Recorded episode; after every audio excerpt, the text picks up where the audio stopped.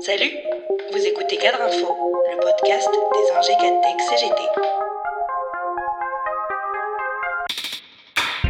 À quelques jours du 8 mars, journée internationale de lutte pour le droit des femmes, et du 17 mars, qui marque l'anniversaire du premier confinement, il n'est pas inutile de regarder ces mois de pandémie à travers un prisme féministe.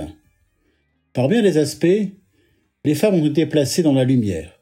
D'abord parce qu'elles sont majoritairement les forces vives des métiers du prendre soin.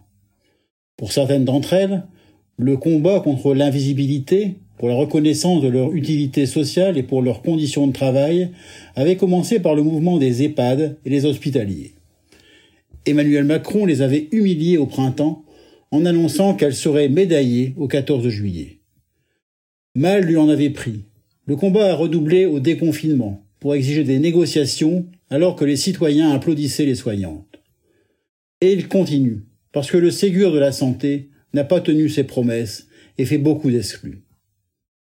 Après le mouvement des Gilets jaunes, fin 2018, et en 2019, qui avait fait descendre sur les ronds-points des milliers de femmes précaires, travailleuses pauvres, femmes isolées, cette pandémie a aussi offert une visibilité inédite à ces millions de travailleuses dites de la deuxième ligne dans la rhétorique guerrière macroniste.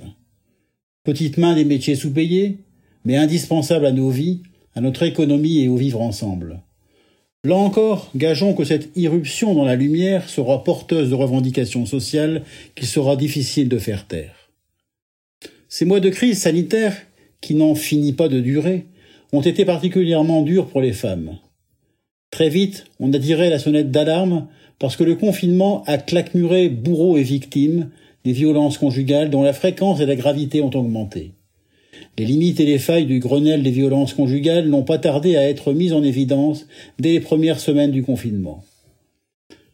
Dès la fin mars 2020, puis durant toute cette année, la montée en puissance inédite, brutale et improvisée du télétravail s'est souvent faite là encore sur le dos des femmes.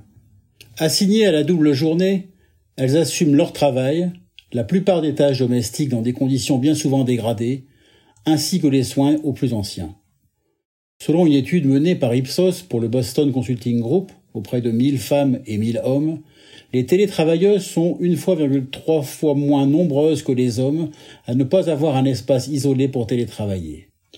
Et elles ont une fois et demie plus de risques d'être fréquemment interrompues dans leur travail. Les femmes en télétravail sont 34% à s'estimer sur le point de craquer ou de faire un burn-out.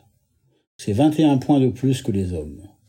Face à cette inégalité, la CGT, qui appelle le 8 mars à 15h40 à la grève féministe, revendique notamment que les télétravailleuses bénéficient de l'arrêt de travail pour enfants malades ou cas contact, que le télétravail soit encadré pour garantir la prise en charge des frais, le respect des horaires de travail, le droit à la déconnexion et des critères objectifs et transparents pour l'accès et la réversibilité du télétravail. Pour autant, cette année pandémique aura été marquée, début 2020, par la figure de Rosie la rifteuse en tête des manifs contre les réformes des retraites. Juste avant le confinement, ces femmes en bleu de chauffe, bandana rouge dans les cheveux et gants de ménage ont tourné en dérision le discours macroniste sur les grandes gagnantes de la réforme. Cette année funeste depuis le 8 mars 2020 aura aussi été celle des cris. De colère en Pologne contre un gouvernement réactionnaire qui veut criminaliser l'avortement. De joie dans la très catholique Argentine où les femmes ont arraché le droit à l'IVG. De colère dans notre pays contre les coups, aux violences gynécologiques et obstétricales, le harcèlement, les viols, les féminicides. Ces cris, ces revendications qui portent loin, qui viennent de plus loin que la pandémie, continueront à déchirer le silence de tous les couvre-feux.